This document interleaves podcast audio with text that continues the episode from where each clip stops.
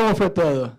Bien, la verdad que los extrañamos un montón. Y la verdad que, viste que fue toda una revolución porque me llegó un mensaje, no voy a decir el nombre para no exponer a la persona, pero arranca con Cami termina con Lo, eh, diciendo que, Rodo, la verdad que es muy difícil. Ahora yo te entiendo y te lo, te lo juro, Rodo, no voy a hacer chistes más mientras vos predicas. Yo le dije amor, esta promesa yo creo que va a durar como 10 minutos, con toda la furia 15 minutos en la próxima vez que predique yo. A ver cómo va, ¿no? Ya vamos a ver cómo va eso. Los extrañamos un montón. Como Ana dijo, eh, fue en realidad algunas semanas muy locas, ¿no? Por eso Cami decía que yo no, no me quedaba en casa el último mes, porque estuvimos ahí en el retiro. Muy lindo ver cómo de verdad los ojos de Dios están sobre Argentina. ¿No? Ahí en el retiro pudimos charlar con algunos pastores y ver algunas palabras siendo liberadas. Y yo sé que Dios no hace excepción de personas, pero de países sí lo hace y seguro le ama más a Argentina que cualquier otro, ¿no? Esto ya sabíamos. Pero de ahí ya en la semana ya nos fuimos de vacaciones ahí, unas mini vacaciones, ¿no? De Camilo. Y una semanita ahí. Y nada, volvimos eh, semana pasada y mal llegué, ya me fui a Chaco. Volví hoy de Chaco, anoche me dormí a las 3 de la mañana y hoy me desperté a las 7. Así que si yo me duermo, por favor, alguien me, eh, despierte. y sí, ya estaba muerto. Fui a visitar la iglesia de un amigo pastor ahí, muy lindo ver todo lo que Dios está haciendo al norte de Argentina también. Y yo estoy muy animado con todo lo que viene para este segundo semestre en Amor Sin Límites. ¿no? Tenemos ahí la adrenalina, estoy muy, muy animado por la adrenalina. Es una vez al año que hacemos, ya estamos orando y creyendo por grandes cosas ahí. En el segundo semestre va a venir un equipo de amigos de Brasil, de una iglesia ahí en el sur de Brasil. Ellos van a venir con más o menos unas 10 personas. Así que los que ya disfrutaron del equipo que vino de Joinville, ahora va a venir de otra iglesia y va a ser recontra bueno. ¿Cuántos se acuerdan cuando vinieron el equipo este de Joinville? Bueno, eh, y después también, en el segundo semestre, tenemos el primer campamento de Amor Sin Límites. Muy bien. Seguro vamos a hacer una noche de talentos, a lo cual el objetivo es cargar a Cami, ¿no? Básicamente es eso. El que mejor cargue va a ganar un premio. Muy bien. ¿Me parece si oramos un gachito? Jesús, te pedimos que tu presencia siga acá con nosotros, que vos nos puedas enseñar, que tu palabra llegue a un lugar adentro nuestro, Dios, que genere transformación, que genere vida y que podamos, Señor, escuchar tu palabra, Señor, con claridad, Señor, en esta noche. Señor, ayudarnos a entender tu palabra y que podamos ser edificados por ella, Jesús. Te damos las gracias en tu nombre. Amén. Buenísimo, chicos. Hoy terminamos la serie, la bendecida serie, que que estábamos hablando acerca de vida financiera, ¿no? Hicimos ya una primera reunión ya hace algunos, algunas semanas, después hicimos la parte 2 y a los que sobrevivieron estamos en la parte 3, ¿no? Pero tranquilos chicos, esta es la última, ¿no? Vamos a arrancar tranquilo hoy. Eh, quisiera, nada, hacer un repaso en literalmente dos minutos de lo que ya vimos para que ustedes no se queden perdidos. Avanzamos. Uno más. Bueno, Primero lo que hablamos es que el dinero siempre, siempre tiene que ver con comportamiento, ¿no? Que a veces uno maneja la plata como si fuera un perro desobediente, pero la plata siempre te obedece, esta es la verdad. Después hablamos de tres consejos prácticos, ¿no? El primero, no, no robarle a Dios, ¿no? Y honrarle a Dios con nuestros diezmos y ofrendas. Después tener el control, que es como si fuera bucear sin fijarse en el oxígeno. Sería una locura tremenda. ¿no? Con la vida financiera es igual. No puede dejar, solo cuando te dice denegado, ah, bueno, se acabó la plata. Tenemos que tener el control. Bueno, eso ya lo saben. Y después no tener deudas. ¿Sí? Tener una actitud radical si tenés deudas en pagar todo como corresponde. Después hablamos acerca de cómo manejar nuestras ganancias. ¿no? Aunque vos digas, che, Rodo, ni siquiera puedo decir ganancia porque es muy poco. No importa, cómo manejar este poco que vos decís. ¿no? Entonces, hablamos acerca del modelo ideal, por así decir, empezando por Dios, ¿no? los diezmos y ofrendas, ahorrar 15% y 75% en nuestro estilo de vida, que uno suele gastar 150% ahí en el estilo de vida y no se queda nada para el resto de las cosas, ¿no? Bueno, yo creo que este fue el resumen, a ver si tenía algo más. No, ahí está bien. Bueno, hoy quisiera arrancar con este versículo que es un versículo muy prolijo, ¿no? Segunda Tesalonicenses 3:10 dice así, el que no quiera trabajar, que tampoco coma. Wow. Dice que la Biblia tiene unos versículos así que no, no te da vueltas, ¿no? Va al punto. El que no quiere trabajar, porque la Biblia dice que el perezoso dice, uy, pero si, si voy a calle, si voy a, a, calle a trabajar, por ahí un león me come. Mira la excusa que el chabón tira, ¿no? Un león me va a comer en la calle. Entonces la Biblia es muy clara, dice, el que no quiere trabajar, que tampoco coma. Entonces, al contrario de que mucha gente piensa, trabajo no es fruto del pecado. Es decir, antes del pecado el hombre ya trabajaba. Dios había puesto al hombre ahí en el jardín para cuidarlo al jardín. Eso ya era un trabajo en sí. Lo que sí se le complicó la vida es que como fruto del pecado, el trabajo iba a ser más duro. Con el sudor de su rostro vas a comer, ¿no? Entonces, eh, trabajo no es maldición. Tenemos que creer como cristianos que trabajo es una bendición. No escuché ningún amén, pero amén. Amén, amén. y el trabajo es parte del propósito de Dios para nosotros. ¿Sabes que si vos mirás por toda la Biblia, Dios nos llama desocupados? ¿A cuánto le gustaría ser usados por Dios para algo? Bueno, mostrame en la Biblia una persona que fue llamada por Dios que estaba desocupada. No hay, no encontramos un personaje bíblico ahí que estaba de la nada y Dios le dijo, bueno, ya que vos sos desocupado, yo te voy a ocupar. No, Dios trabaja en nosotros el carácter de Él a través del trabajo también, ¿no? Sabes que hay mucha gente que por ahí espiritualiza demasiado las cosas, ¿no? O sea, a mí me encantaría hacer un seminario bíblico. Yo no soy en contra, yo lo hice, aunque me aburría un poco, pero bueno, eh, lo hice.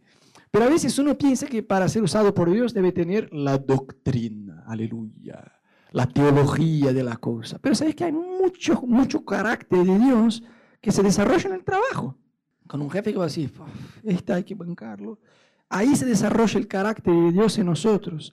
¿Viste este empleo que vos decís, oh, hoy, hoy, de hoy no pasa, hoy me demito. Si no me echan, hoy yo me demito, ya no, ya no aguanto más. Bueno, ahí en este laburo, que es insoportable, ahí se desarrolla el carácter de Dios en tu vida.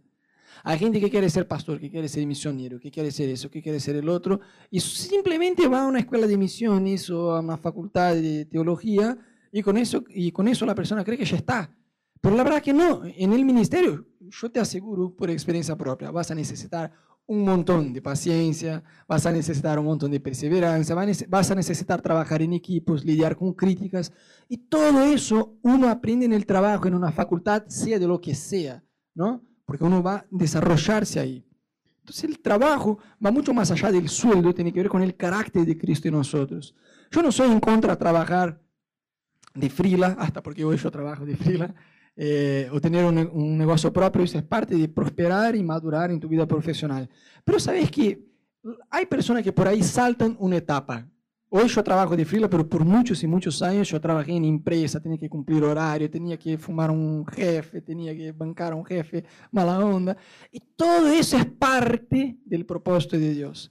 La persona que salta esta etapa y se queda solo como frila, viste que no, no desarrolla estas calidades básicas de la vida cristiana. Entonces el trabajo no es una maldición, es una tremenda bendición, aunque a veces nos cueste eh, reconocer eso, ¿no? Y el trabajo tiene que ver mucho con eso, con una verdad sencilla. Primero sembramos y después cosechamos. Y cuando uno, se habla, cuando uno habla de vida financiera, es gracioso porque viste que es totalmente lo contrario de lo que te enseña eh, la media, ¿no? de lo que te enseña la prensa, de lo, que, de lo que lo es la realidad de una tarjeta de crédito. Que primero uno cosecha, bueno, y después sembra. Y sembra el, pago mínimo, ¿no? Eh, viste que es todo lo contrario. Primero tenemos que sembrar y después cosechamos. Y esta ley de sembrar y cosechar va mucho más allá de lo natural. Mira lo que dice Gálatas 6, de 7 a 8. No se engañen, de Dios nadie se burla. Cada uno cosecha lo que siembra. El que siembra para agradar a su naturaleza pecaminosa, de esa misma naturaleza cosechará destrucción. El que siembra para agradar al Espíritu, del Espíritu cosechará vida eterna. Entonces vemos que esta ley de sembrar y cosechar va mucho más allá de simplemente un aspecto natural del trabajo, sino que afecta a nuestra vida espiritual también. Y ahí vemos una verdad eh, muy sencilla, ¿no? Que cosechamos lo que sembramos. Avanza uno, Maggie. Cosechamos lo que sembramos. Y algunas, a algunas personas les cuesta reconocer eso. Era lo que yo decía, ¿no? Del hermano que siempre espiritualiza la cosa.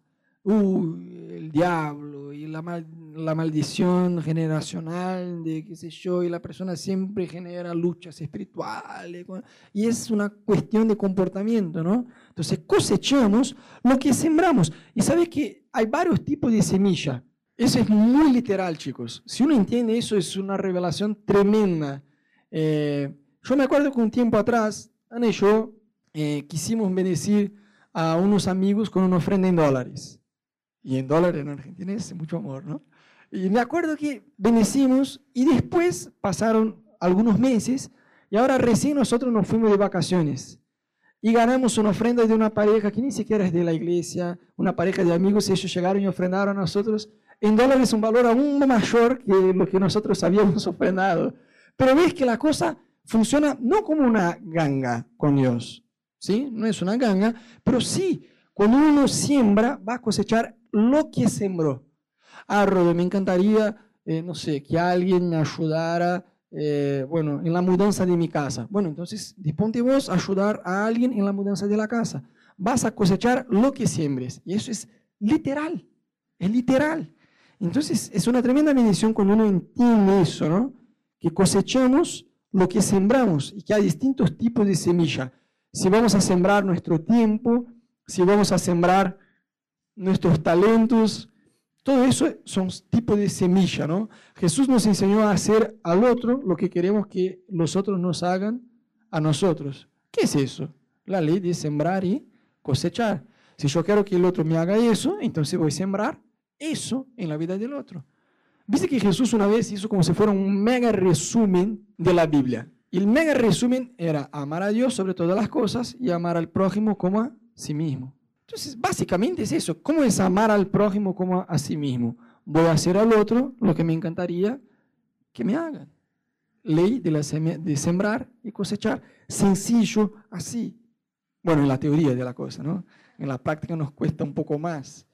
Y más allá de que cosechamos lo que sembramos, también cosechamos la medida que sembramos. Es otro tema muy verdadero y lo vemos en el libro de 2 Corintios 9, 6. Fíjate lo que dice.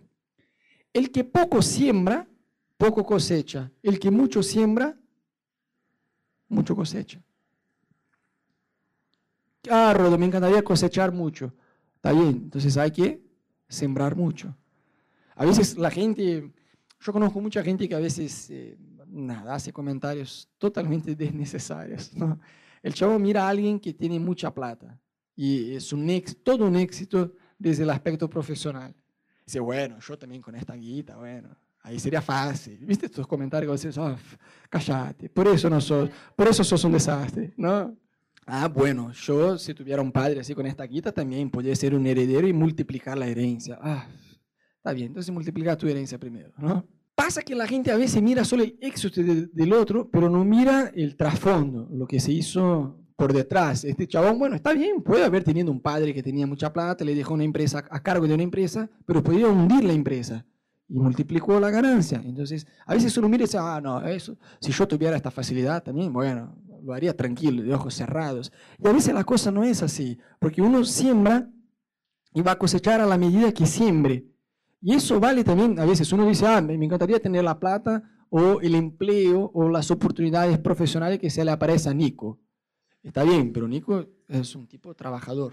Entonces, bueno, si yo quiero tener las oportunidades o si yo tengo envidia del lugar donde está él, tengo que fijarme en lo que hizo para llegar ahí. La gente no se fija y dice, ah, bueno, Dios a Nico le eh, lo bendijo con este empleo. Está bien, y a mí no, pero está bien, pero ¿y, qué Nico hizo, para llegar ahí? ¿Me entendés? Chicos, ser modelo de Calvin Klein no es para cualquiera, ¿no, Nico? es 100% algodón la cosa, chicos. 100%.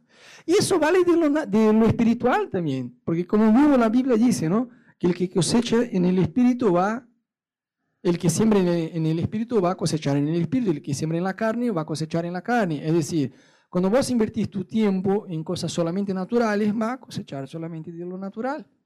Ah, Rodo, pero me encantaría escuchar más a Dios. ¿Y qué estás haciendo para escuchar más a Dios?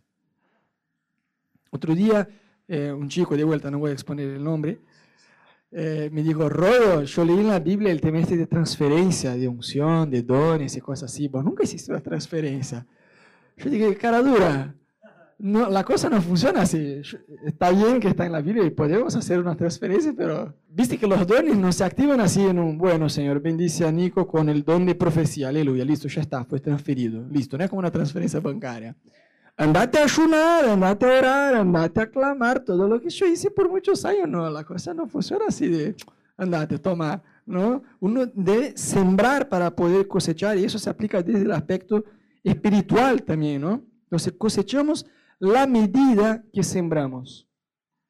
¿Y por qué debemos sembrar y cosechar? Mira lo que dice 2 Corintios 9, 10. Y aquel que da semilla al que siembra, o sea, Dios, ¿no? Y pan al que come, proveerá los recursos de ustedes y los multiplicará, aumentándoles así sus frutos de justicia. Opa, ahí tenemos una gran respuesta. ¿Por qué debemos sembrar y cosechar? Dice la Biblia que aquel, ¿quién es aquel que da semilla? Dios, al que siembra y pan. O sea, Dios nos da dos cosas, semilla y pan. Semilla uno debe comer, no, sembrar. Y pan uno debe comer. Y a veces nosotros invertimos todo, hacemos todo lo contrario. Comemos la semilla y comemos el pan y solo comemos y no sembramos nada en la vida de nadie. Entonces, no es todo lo que llega a tus manos que es fruto de pan, que, es para vos, ¿me entendés? No es todo lo que te llega a manos que vos decís, ah, Dios me regaló este talento, este tiempo, esta amistad, esta influencia, esta condición financiera, este trabajo, eso, el otro, y es para mí, es pan, es para comer. No, algunas cosas son semillas. Y tenemos que entender y discernir qué es lo que es semilla y qué es lo que es pan. Porque si comemos la semilla, no tenemos con qué sembrar y luego nos vamos a tener lo que mm, cosechar. Sencillo en la teoría, así. ¿no? Por eso debemos orar y buscarle a Dios. Mira Efesios 4, 28. El que antes robaba, que no vuelva a robar. Al contrario, que trabaje y use sus manos para el bien, a fin de que pueda compartir algo con quien, eh, con quien tenga alguna necesidad. O sea, la Biblia no dice solo el que robe deje de robar. Está bien, dice. Pero la cosa no se queda ahí, Si no es un chorro de vacaciones. Dice, el que, el que robaba no robe más, al contrario, trabaje. Pero trabaje para qué? Mira lo que dice. Trabaje para compartir, o sea, para el bien, a fin de que pueda compartir algo con quien tenga alguna necesidad, es decir, no solo para él, para no depender de los otros. Algunos ya iban a decir, Rodo, si mi familia pasara eso, ya iba a ser un avivamiento. Si yo tuviera este tío, este primo, este hermano, este cuñado, esta suegra, este mi padre, qué sé yo, que no dependiera de los otros, que él se hiciera cargo de su propia vida, ya sería un avivamiento, Rodo, ¿no sabes? Pero la Biblia va más allá de eso, ¿no? La Biblia dice que el tipo debe trabajar no solo para tener para sí propio, sino para aumentar los frutos de justicia, como vimos en el versículo anterior, y ahí dice, para ayudar al necesitado. Entonces, chicos, olvídense un cachito de diezmos y ofrendas. Olvídate un poco de eso. Vamos más allá de eso. Pensá en esta verdad bíblica, que hay semilla en tus manos y que hay pan. Pan vos comés, semilla sembrás. Y eso va más allá de diezmos y ofrendas, ¿me entendés? Si entendemos que de verdad somos más yordomos de Dios, vamos a estar atentos a lo, que el Espíritu nos dice. Hey, eso no es para vos. No sé cuántos ya tuvieron esta experiencia que agarraste algo, ay, eso está buenísimo, y el Espíritu Santo dijo, sí, está buenísimo, pero no es para vos. Ah, yo pensé que era para mí. Debemos discernir qué es semilla y qué es pan. Amén. Mira, 1 Timoteo 6, 17, 19. A los ricos de este siglo, mándales que no sean altivos, ni pongan su esperanza en las riquezas, las cuales son inciertas, sino en el Dios vivo, que nos da todas las cosas en abundancia para que las disfrutemos. Mira que bueno, es una liberación, ¿no? Saber, para que las disfrutemos. Está bien disfrutar el fruto de tu, de tu trabajo. Está para eso. La Biblia no, porque muchos tienen este concepto equivocado, que para que uno sea espiritual debe ser naturalmente un miserable, que no puede tener un buen empleo, no puede tener un buen trabajo, no puede eh, tener buena ropa, porque si no, sos un pecador. Cuanto más miserable sea desde el punto de vista natural, más espiritual sos. Eso no es verdad y tampoco lo contrario. Una cosa no tiene absolutamente nada que ver con la otra, ¿me entendés? La Biblia dice que Dios nos da cosas en abundancia para que las disfrutemos. Entonces hay una parte que es pan, por suerte, ¿no? No es todo semilla. Hay una parte que es pan, decís, comí, disfrutá, esto es tuyo, es para vos, es para que lo disfrutes. Mándales que hagan el bien y que sean ricos en buenas obras, dadivosos y generosos, que atesoren para sí mismos un buen fundamento para el futuro, que se aferren a la vida eterna. Entonces, la Biblia es muy clara. Mándales que hagan el bien, que sean ricos en buenas obras, dadivosos y generosos. No sé a vos, a mí me llama mucho la atención porque la Biblia es muy clara en decir, cabezón, te voy a suplir, te voy a bendecir, pero no te quedes con todo. No es todo para vos. Hay personas que están a tu lado que yo quiero bendecir. Hay una historia en la Biblia, en el Antiguo Testamento, que quisiera leer con ustedes. Está en el libro de Primera Reyes 17, de 9 a 16. No sé vos, pero a mí fue una, una historia que me marcó mucho. Y por muchos y muchos años yo tenía una gran dificultad de entender esta historia. ¿no? Primera Reyes 17, de 9 a 16. Dice así, una palabra de Dios al profeta Elías, ¿no? Ve ahora a, a Sarepta de Sidón y permanece allí a una viuda de este lugar le he ordenado darte de comer. Chicos, un paréntesis. Solo eso ya sería una locura, porque una viuda era alguien pobre. Entonces Dios estaba diciendo al profeta Elías, mira, yo le ordené a una viuda pobre que te dé de comer. No, Señor, vos le, ordenaste, esto es un empresario con la guita, no una viuda pobre, ¿no? Pero Dios hace las cosas a veces de una forma que nosotros no entendemos para que se manifieste su gloria.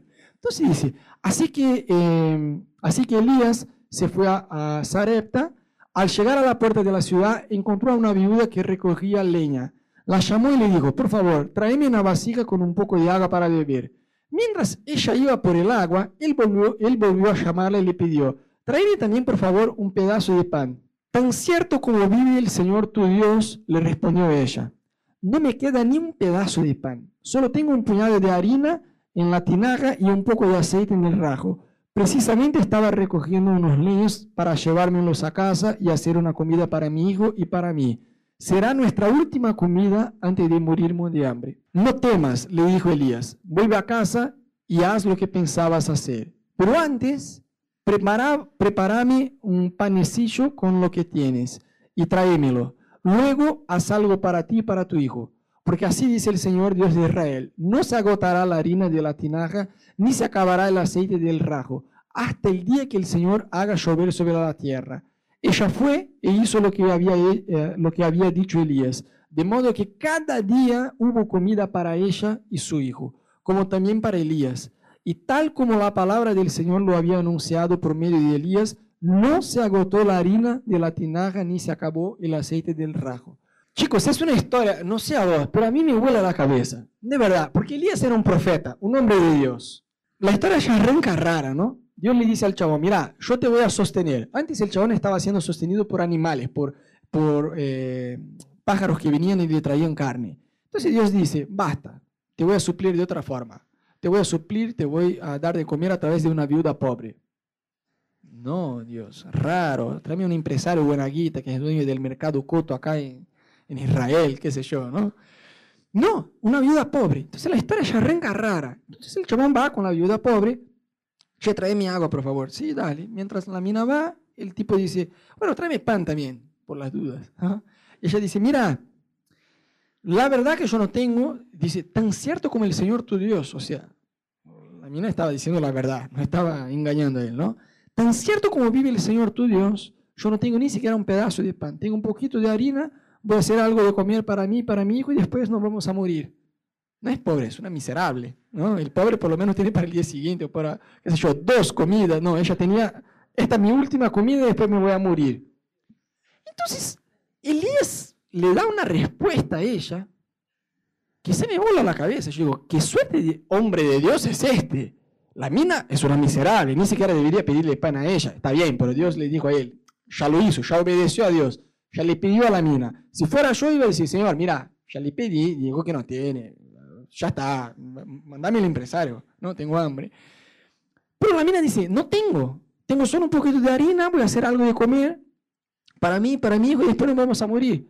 Y el chabón dice, no, pero está bien, entonces, haz lo que vas a hacer de comer, pero antes tráeme a mí, y después vos comes con tu hijo. No, flaco, pará, no entendiste lo que te dije, no tengo. Tengo solo lo, suficiente para que yo pueda comer y mi hijo también y después nos vamos a morir. ¿Cómo? Hacé, pero dame primero a mí y después vos comer con tu hijo. No, deja que yo coma primero y después come.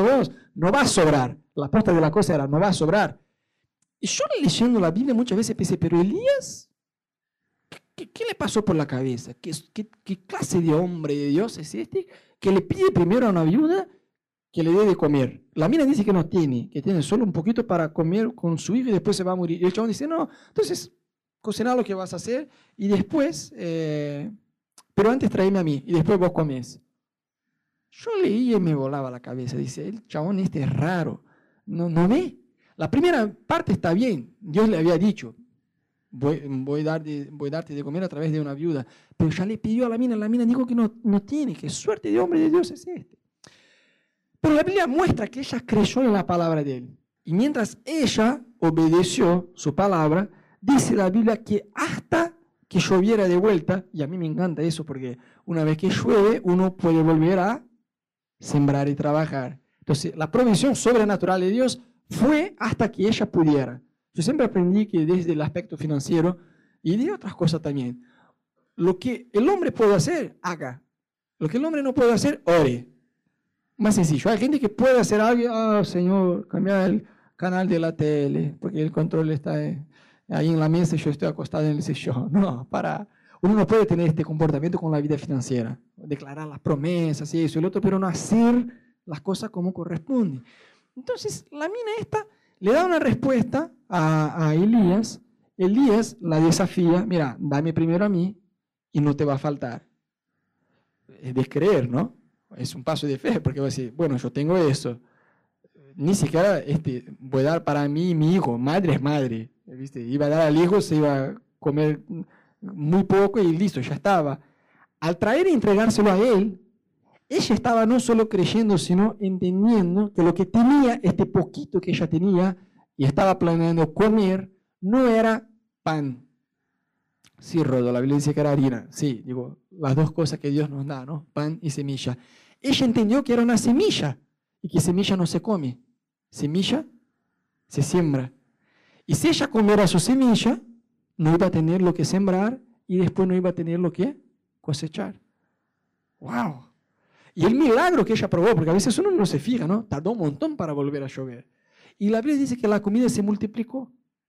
A mí me encanta visualizar mejor la cosa. Yo me imagino una botella de coca de dos litros y media, fría, y uno pone ahí en el vaso, vuelve y el nivel vuelve a subir. Pues decir, wow, che, eso está genial. ¿No? Una chocolatada que vas a agarrar tres, tres cucharas así, le tiras con todo y no se baja. O dulce de leche, bueno, un Fredo dulce de leche, chicos. Agarras mitad, le pones ahí y no se acaba. La cosa no va bajando. Y eso se mantuvo hasta que volviera a llover. Un milagro increíble. ¿A cuánto le gustaría probar algo así? Yo una semana con eso ya estaba contento. Volví a engordar todo lo que adelgacé en una semana, te lo juro. Pero la mina probó un milagro de Dios literalmente increíble que pocas veces vimos en la Biblia. Vimos en el Nuevo Testamento Jesús multiplicando la comida, ¿no? Pero fue ahí nomás, pasó algo así. Ella no, ella todo el día ya estaba acostumbrada voy por la coca y la coca vuelve y el nivel sube. Ya está, eh, hasta que vuelva a llover, eso va a seguir pasando. Pero ella supo discernir. Primero debo sembrar y después voy a cosechar. Lo que tengo, semilla no se come, semilla se siembra. Y pan no hace falta sembrar, pan es pan, puedes disfrutarlo, puedes comerlo. ¿Estamos? Porque, ¿sabes? Ya hablamos diezmos y ofrendas, ya hablamos acerca de administración de la cosa, y ahora tenemos que también discernir qué es semilla y qué es pan. a mí me pasó una situación muy graciosa. Viste que Dios tiene mucho senso de humor en, los momentos que elige enseñarnos algunas verdades bíblicas, ¿no? Esta verdad bíblica yo la aprendí hace ya algunos años, pero era una situación muy rara, porque yo estaba sin empleo y estaba buscando empleo, así como un soltero busca una novia, desesperado, ¿viste? Estaba desesperado. Yo oraba Dios, Señor, mira, no tengo plata, ni siquiera para la SUBI. Bueno, en Brasil no hay SUBI, pero yo decía, no, tengo plata ni siquiera para el colectivo. Señor, ¿qué voy a hacer? Y orando, y orando. Dios, ¿cómo voy a sobrevivir? Ayúdame, necesito un laburo, de verdad. Bueno, el laburo tardó un poco para venir, pero se me apareció un trabajo de freela. Y yo digo, bueno, voy por este, por lo menos puedo sobrevivir. Con este freela voy dos meses más, ¿no? Y bueno, y el freela, yo estuve ahí luchando, luchando, luchando, salió, bueno, por fin salió, le pasé el presupuesto al cliente, aceptó, bueno, y la posta de la cosa, lo que me quedó de ganancia fue como 450 reales. No es mucho, pero, pero para un tipo que estaba desesperado buscando laburo era oh, 450 reales, por fin puedo, que sea en, colectivo, pero tengo para el colectivo, voy por dos meses más, vamos, vamos. Yo estaba re contento, estuve laborando toda la madrugada en el proyecto porque el pago era cuando se entregara. Yo agarré desesperado y dije, bueno, en 10 horas yo te entrego. Estuve por toda la madrugada laborando, terminé, el cliente aprobó, listo, acá tenés, dame las plata porque ya terminé. El chabón pensó, bueno, este es el, el frila más desesperado que ya, ya tuve, ¿no? Y el plazo, bueno, se paga en la entrega. Bueno, te entrego en ocho horas. Ya estaba desesperado. Bueno, cuando el chabón me entregó la plata, yo volví a casa recontra alegre. Bueno, 450 reales. Bueno, ahora, aunque tarde un mes más o dos meses más el apuro, por lo menos tengo 450 mangos, ¿no? Entonces yo entré re contento y digo, ¿sabes qué?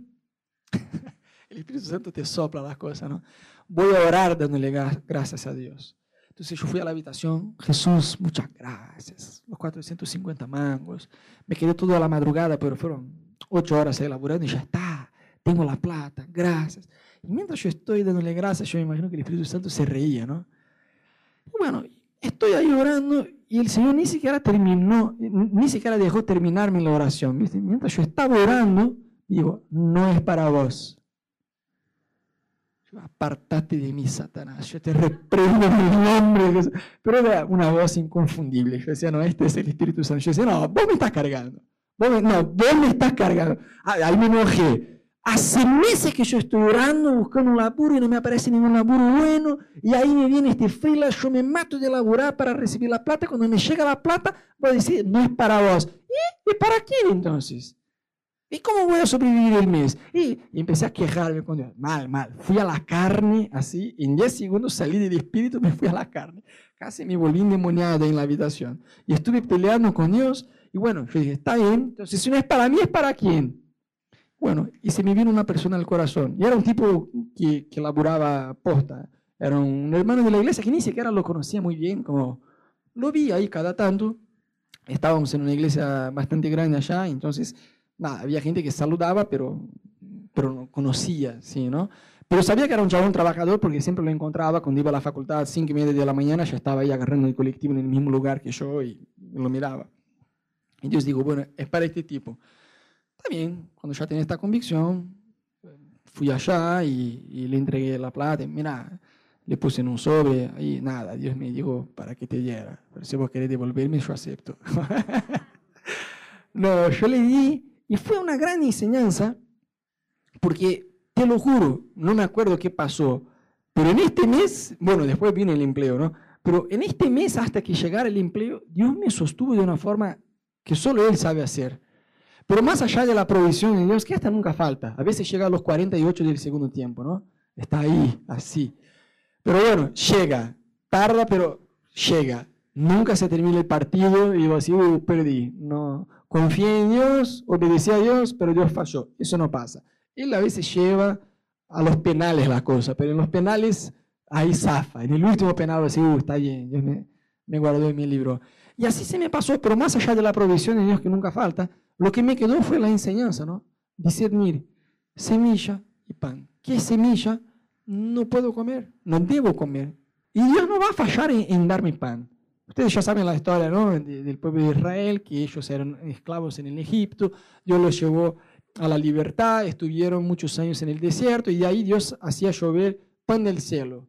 Pero la orientación de Dios era, no guarden para el día siguiente, porque cada día va a llover de vuelta. Medio raro, ¿no? Lluvia de pan, lluvia de pan, imagínense, ¿no? Pero ¿qué la gente hacía? Guardaba. ¿Por qué? Bueno, hoy yo probé el milagro de Dios, pero ¿y mañana? Mejor guardar. Pero Dios no es tonto, ¿no? Nadie puede burlarse de Dios. Entonces, el pan se podría todo. Pero como, bueno, que de guardar se va a pudrir.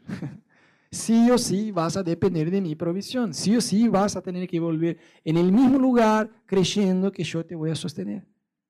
Y yo me imagino que eso no debe haber pasado solo una vez. Yo me imagino que había gente torpe, testaruda, el típico cabezón que guardaba y se podría, guardaba y se podría. El chabón estaba ahí como, bueno, capaz que en algún momento no se va a poder. Y sí, se va a poder, porque Dios espera que vos y yo confiemos en Él y solamente en Él.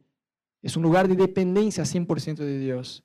¿Y cuántas veces pasa que probamos un milagro, probamos una, un mover de Dios sobrenatural en una determinada área de nuestra vida y eso va más allá de nuestra vida financiera, ¿no? Entonces retrocedemos Probamos un milagro acá y decimos, wow, eso es increíble, pero se nos vuelve a pasar algo similar. O a veces nos vuelve, pero nosotros tememos que vuelva algo similar. Oh, Dios me sanó, yo estuve por seis meses con una gran crisis de alergia, pero mal, mal. Eh, mi rostro, chicos, se deformaba, yo me quedaba como el muñeco este de la película Goonies, eh, Slot, ¿viste? con la cara toda deformada. Y por seis meses yo tenía que tomar inyección de corticoide ahí, era un antialérgico muy, me dolía mucho, me dolía mucho. Me acuerdo que en las últimas semanas yo como que imploraba al médico, che, por favor, dame en el brazo, yo te lo permito darme en mi brazo, dame en, mi cabeza, en donde vos quieras, pero en la cola no, por favor, que ya no me da más. Sufrí un montón. Y me acuerdo que una vez tenía la boca que fue creciendo, creciendo, creciendo, creciendo, y yo me rascaba y decía, wow, está grandota, ¿no?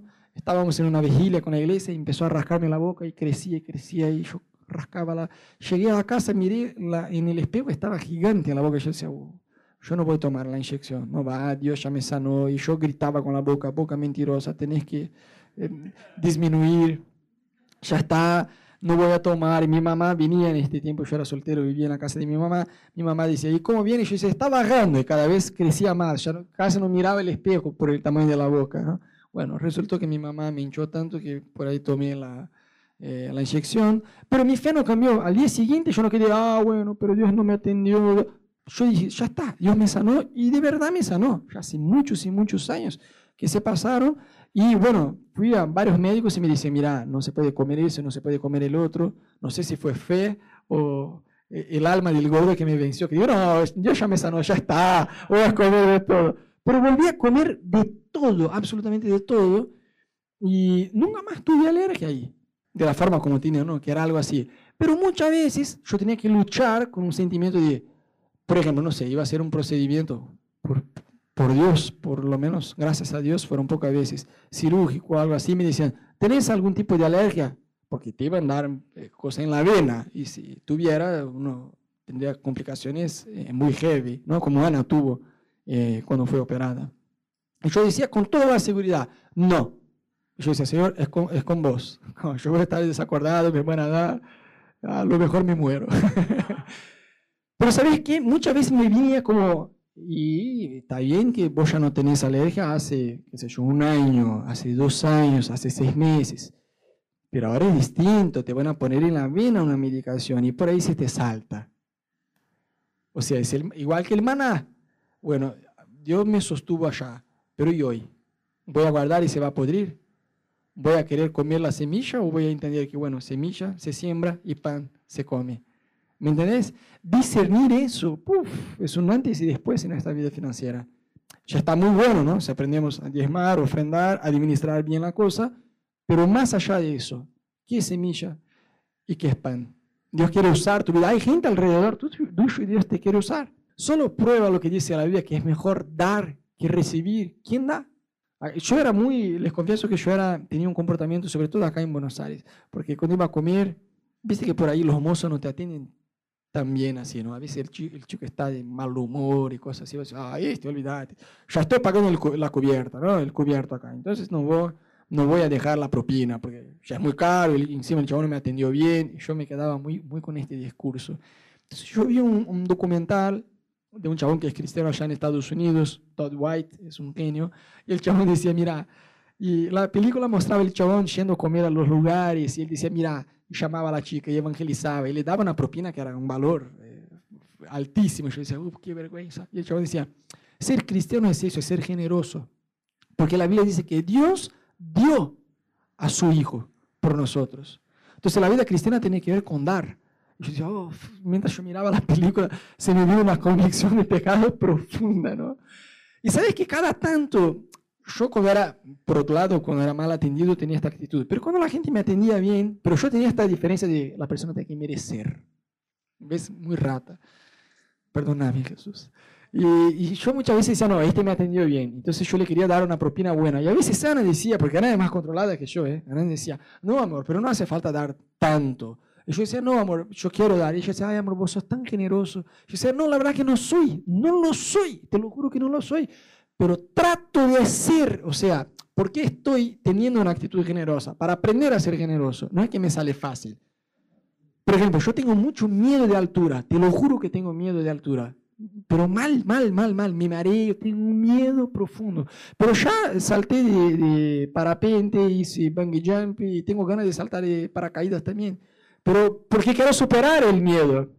¿Cómo uno va a superar el miedo de, de, salta, de, de altura? Yendo, haciendo eso. Ah, tengo miedo de tirar, tirarme del trampolín a la pileta. Bueno, ¿cómo vas a vencer el miedo? Tirándose. ¿Cómo uno va a aprender a ser generoso? Siendo. Entonces Ana cada tanto dice, ay amor, yo tengo tanto orgullo de vos porque vos sos generoso. Yo digo, deja, deja, no soy, la verdad que no soy. Estoy siendo para aprender a hacer, pero no me sale fácil. Pero estoy aprendiendo a discernir lo que es semilla y lo que es pan. Amén. Quizá decir, Rodo, yo tengo en mi corazón el deseo de discernir lo que es semilla y de lo que es pan. Yo no me quiero equivocar, no quiero comer la semilla si ella es pan y no quiero sembrar el pan si el pan es pan, si es para disfrutar yo. Pero sabes, querido, no es todo lo que te llega en manos, que es para vos. Y eso, voy a decir, va más allá del aspecto financiero de la cosa.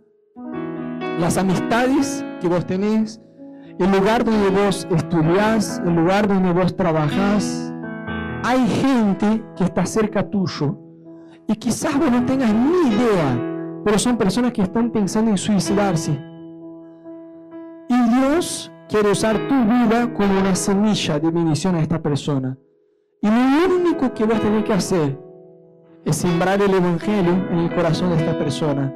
Y quizás por tener una vergüenza que dice, ah, pero si yo le pongo a predicar a esta persona, va a pensar que yo soy un seguidor de, de estos tipos que están en la tele pidiendo plata y yo... Lo único que vos y yo tenemos que tener en, en nuestro corazón es la disposición de ser un canal, un conducto de Dios para la vida de la gente, de discernir qué es semilla, qué es pan. Esa oportunidad que se me apareció para que la disfrute yo solamente o alguien más. Esta influencia que Dios me dio, ¿es solo para mí o es para alguien más? ¿Para qué? ¿Cuál es el propósito? de eso que me llevó en manos, de este trabajo, de este sueldo, de estas amistades, de este talento, de mi agenda, de mi tiempo, ¿cómo debo usar mi tiempo?